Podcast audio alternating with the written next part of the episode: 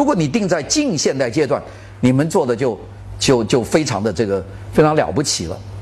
呃我们知道这个大屋顶建筑，在我讲过那个固有形式委员会那部分建筑，真真没有人做。你们你们这个南京的、上海的中这个两个租界以外，上海是以江湾为中心做的一个上海中心规划嘛，有上海的体育场。江湾的很多东西，那些其实代表了中国最早的现代城市规划的概念。那我觉得我们做近现代中国设计和文化遗产的综合研究，选定一个项目是会做的很很有有色的，并且有声有色，并且现在这个东西做的人很少。我估计做南京建筑呢，这个东南大东是不是东南大学啊？呃，东南大学他们会做，因为他们建筑学院会有人做。那个，但是如果做到江苏或者浙江一些更小一点的地方，基本上就没有人做。大家知道，这个外国的势力和中国和西方的交融是在沿海地区产生的，就沿海地区有相当多的外国外国人的这个活动。那么从鸦片战争以后，一八四零年以后，那一带经常有外国人，外国人一直深入到宜昌啊、湖北宜昌啊、武汉就不用说了，九江。你看江西省就没有任何一个人做九江的这些外国建筑。你看庐山上全是外国人的公寓，大家记得吧？那那这从来没有人去梳理。这个东工作可多了，所以我觉得你们不要找那种大热门，谁都去做的，就找那种冷门，但冷门是重要的，你们去做，那就会做的很有、很有、很有声有色，并且显示出我们澳门科技大学的特色。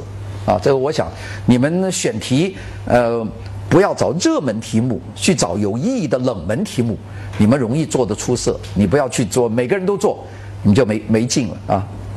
广州有很多重要的。中山纪念堂，你看谁研究啊？吕彦直，一九一九二八年设计的，到现在还觉得好。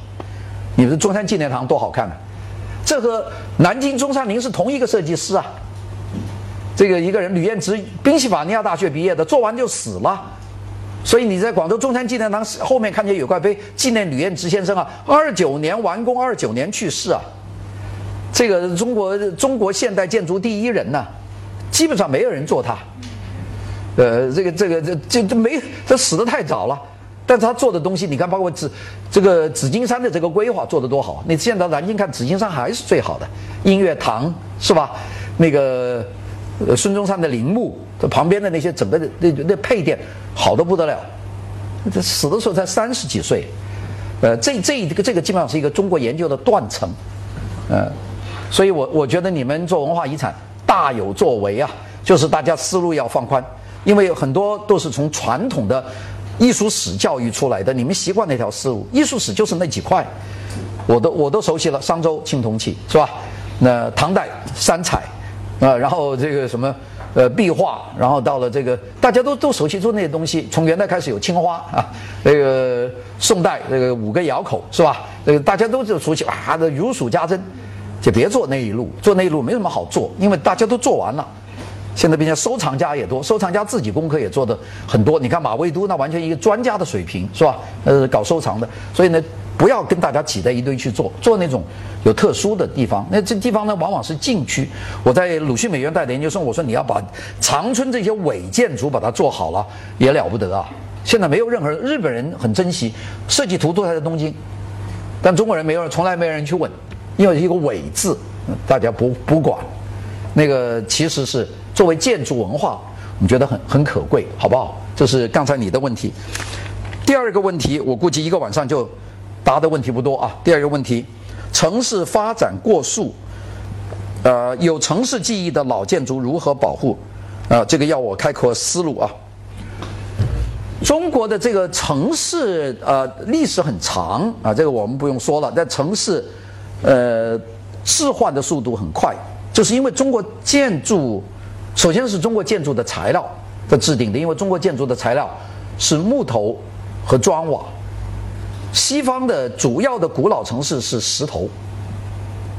那个这是一个石头的建造比较困难，所以西方是围绕石头就发展了一套很特殊的构造，比方说拱券、梁柱啊，这些都是因为石头建筑嘛。为什么做圆拱啊？因为圆拱分布力量均匀，能够承重。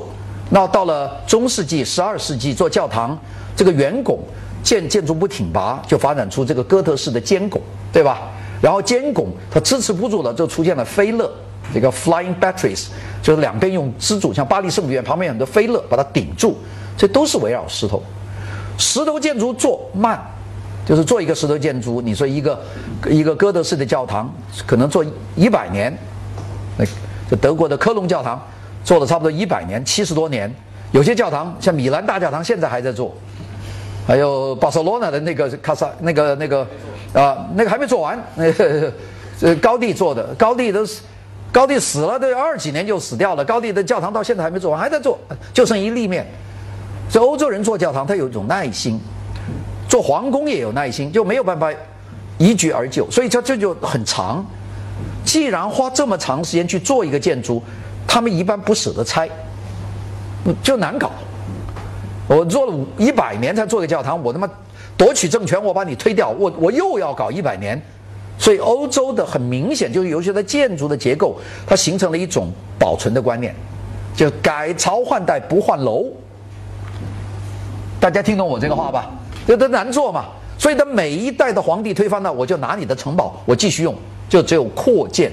所以欧洲的继承和扩建，这是变成欧洲的传统。像卢浮宫，呃，卢浮宫的前后历史四百年，呃，一代皇帝做一个院子，最后一个皇帝做一个院子，到拿破仑第三了，到了一八五六年，到尤金·霍斯曼的时候，他还在那里去改变那个。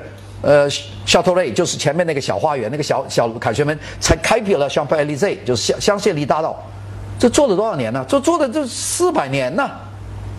他这个皇帝，这个罗浮宫有过一个很长，罗浮宫有过八十年是没有屋顶的，就是把墙做好了，不知道屋顶怎么承重。就是说罗浮宫有相当长，现在离世流问啊，就是离世流厅，有八十年是没屋顶的，就只有墙。呃，他也没有说把墙拆了。但是屋顶没有想好嘛？你用石头做太重，你承承受不了，怎么办呢？先空着。他们欧洲就有这个这个能耐，就越做的越来越大，做的还没有解决问题，我就把它留着。我反正做完了，我就不拆，慢慢做完。所以他们这种就呈现了。你说四百年到现在为止，这个法国换了多少这个领导人？又经历了法国大革命，呃，又经历了这个拿破仑专政，又经历过很多很多的事情。这个这个宫殿一直在用。在法国历史上，真正说烧宫殿的只有这个革命党，就巴黎公社。呃，巴黎公社是最暴力的，他们就烧，并且做了一个决议，说要把罗浮宫的所有的藏品一把火烧掉。后来，当然这个革命委员会里面有几个人说，呃，但最极端极端的罗伯斯皮尔是吧？罗伯斯皮尔就说那就全烧掉，劳动人民不需要艺术品。那当然有人觉得不对，那就留下来，所以把罗浮宫变成了。对公众开放的博物馆，是革命政府的一个重要的决定。那大家知道，法国大革命那杀人，呃，这个这个这个一落下来，就把法国皇帝也杀了，法国皇后也杀了，是吧？最后那个罗伯斯比尔自己也给杀掉了。所以那个时候，那个协和广场的血多到连牛走在那里都不肯走，闻着血腥味啊。那个广场杀掉了几万人嘛，就砍头，砍了几万个脑袋，那个破坏很大。除了这个政府以外，基本上谁都没有动他的建筑，包括希特勒。纳粹占领了巴黎，也没有碰他的建筑。就他们西方有一个一个重要，就东这个东西不能拆。呃，你可以占领，你可以改朝换代，但是不能拆东西。所以呢，他们的建筑是有一个历史的痕迹。我们说欧洲建筑最大一次破坏就是第二次世界大战，因为两方面打仗啊，所以这个这个破坏很多。那比方说这个盟军，就是美国和英国，为了教训德国。呃，用大规模的轰炸机进行全城轰炸，一片火海，烧掉了几个城，其中最重要就是德累斯顿，啊，德累斯顿是一片片瓦不留了，呃，整个炸平了，死了多少平民？没死军人呐，那就是惩罚性的。那苏军从东线打过来，基本上就是德国抵抗很很顽强，基本上啥都没有留下。在柏柏林，你看在柏林火车站下来有一栋老教堂，那就是当时柏林就剩下一个断墙船瓦，长瓦就这样。二战对欧洲破坏很大，但二战以后基本上他们就没有什么大拆。东欧呃受到这个苏联的影响，他们还继续拆，做了一些苏联式的建筑。其中最丑恶的就是波兰华沙的叫做波兰宫啊。波兰人有个笑话，说在波在华沙要看到最美丽的华沙的景色，是在这个华沙宫上面看，因为只有这个地方你看不见这个丑恶的建筑。大家懂这个话吧？如果你要看到最美丽的华山，你要站在那个波兰宫，那那里因为你看不见它，所以这个就很漂亮。这个但是波波兰华沙基本上都给轰平了，呃，很多了，克拉科夫啊这些都都基本大平了。所以欧洲人的城市，它有一种历史遗传的感觉，并且二战。它真正摧毁的城市，它是有限的。有大量的城市战火波及不是那么严重，像整个西欧这样，荷兰呐、比利时啊、德国的绝大部分啦、奥地利啦，或者是南部一点的意大利。意大利是轰掉了一些东西，但是主要的都没有没有被破坏。还有这个希腊啦，呃呃，更不用说那些其他的国家。罗马尼亚很惨，因为它有个独裁呃齐奥塞斯库，他都拆掉了，做了一个超大的这个罗马尼亚人民宫，那就了不得。那独裁那一般都。没有动，像这个塞尔维亚呀，这个呃，这等等都很好。我我去那个克罗地亚和斯洛文尼亚去看，那个是非常漂亮，就是它的所有东西都留下来了。所以欧洲人是有这种呃城市发展的过程里面的保留的规则，所以他们的记忆是保留的。这是呃我们说看欧美，美国不用说了，美国人历史短，所以美国那么五十年的房子都把它留下来了。那美国城市显得特别的残旧。因为它历史建筑不多，它剩下都是那旧建筑，那整个都留下来很难拆，呃慢，这样保留的就非常的丰富，这个就不用说了。中国呢，它的历史习惯上面就是由它的建材限制，它的建筑往往是很容易拆的，就是它是砖瓦和木，砖瓦和木呢，它是它它它它耐不久。你说一个一个木的建筑和砖瓦的建筑，有有多少两百年不得了了。啊，我我在潮汕地区，我们还有些村子，据说里面有明代的建筑，我去看了一下。那当然柱柱子都换过，但是形制是明代的。据说我们里面还有宋代的，那那我就不知道。但是整个村子大概是明清，我估计是全中国领土上最古老的村落群在潮汕平原，其他没有，都拆光了。你到广西啊，我拆的就是清代的，到明清还有就潮汕，因为那个地方的民风淳朴，并且新一代的人不拆老房子。没人住了，留着就很多。我们到潮汕看的村子是空的，没有人，但他就不拆，他要做做的村外。但这种习惯，我估计随着高铁的现在开通，估计长不了。人一多了，那马上就马上换楼嘛，那就就发经济一发达也没有了。所以现在的问题来说，就是我们中国人的传统习惯就是喜欢拆，因为它这个建筑不是永久性的。西方说 architecture。是永久性的，中国人的建筑是临时性的，并且中国做新建筑很快。中国发明了世界上最早的这个预制件拼装的建筑结构，就是中国的皇宫都是拼装的。你说紫禁城这么大个城，这个朱棣进了城，把首都从南京搬进去，都七年就把明紫禁城盖起来了。要在欧洲起码做两百年，六九千九百间房间，那不得两百年做啊？他七年就把它做起来了，并且他两年他就可以在里面办公生活了。他怎么做呢？预制件呢？所以我们有考工记，啊，考工记里面规定的这个尺寸，他就发云南省多少尺寸的柱子多少条，多少号的斗拱多少个，多少瓦，全国征兆，就全国。二十多个省，大家都给皇宫去送标准件，工人在故宫呢就按照这个来的标准件一拼就做起来了。所以中国是最早发明这个标准件拼装的一个国家。为什么快呢？因为中国人这做东西快，而中国就形成一种习惯，改朝换代一定烧建筑。中国从来就烧，你从秦始皇开始是吧？呃，秦始皇一倒马上就烧，这个汉唐历代都烧。大家老是看书，一把火烧了精光，有些一把火把城烧光了。哎，欧洲的城里烧不了啊！你说把雅典去烧掉，你怎么烧？都石头，你烧不着啊。中国都是木头，你点一把火，整个城都可以烧光。烧完没关系啊，再做嘛，反正是木构造，砖瓦都便宜。所以呢，中国就这种习惯，就形成了中国特别愿意在建筑上推翻重来。这种习惯到了现代，也就遗留下来了。现在我骂。就是现在我们建筑是永久性的，我们还推翻重来。就中国人的根子里面觉得建筑是个临时的东西。啊，我们做建筑，你看外国的建筑，两百年建筑有的是，你到意大利去看就最最特别了，满街走都是文艺复兴的。意大利就像一个，我们中国人去看意大利，这土豪去了以后觉得特别特别没劲啊，怎么这个城市那么破旧啊？哎，我说这个破旧是历史啊。他说那我情愿不要历史啊，我还是到澳门去比较好啊。你看这新的意大利，那那个不是一回事啊。就中国人他受不了，他一旧，哎呀，这个没有大理石怎么行啊？哎，意大利你走在里面，基本上就是那样。我在法国，呃，阿尔卑斯山里面住过啊，在格拉斯写一本书，我坐在里面，那整个城就是文艺复兴的城，那墙上的砖呢就是五百年的砖，坐在那个里面，并且电路都非常的小。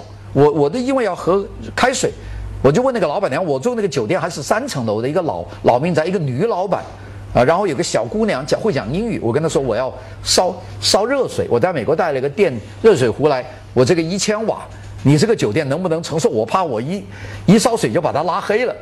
她说没问题，我说我还是不敢烧，我在你的这个柜台上烧给你看。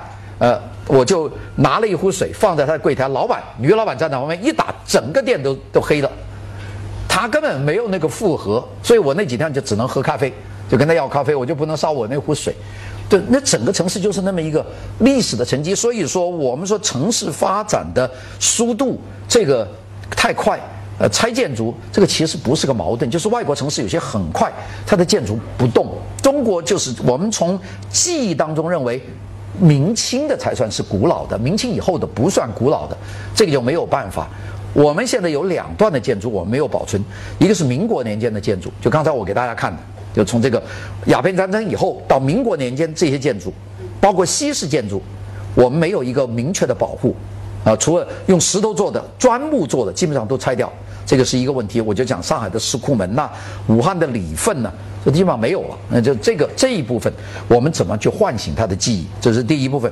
第二个就是共和国以来的建筑，我们就是解放以后，解放以后我们做了很多大院，大院有些做的非常好，像北京的百万庄的这个建建设部的大院，那是超级好的建筑，苏联专家参与规划，有民族形式，变大院里面是一个可以说配套完整的机构，它里面有学校、有幼儿园、有医院。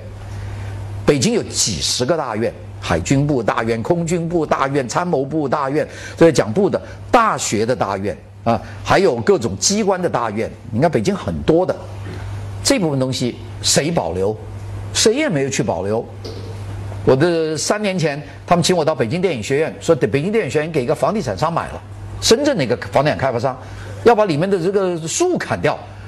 北京电影学院的树，两个人抱那种大白桦树啊。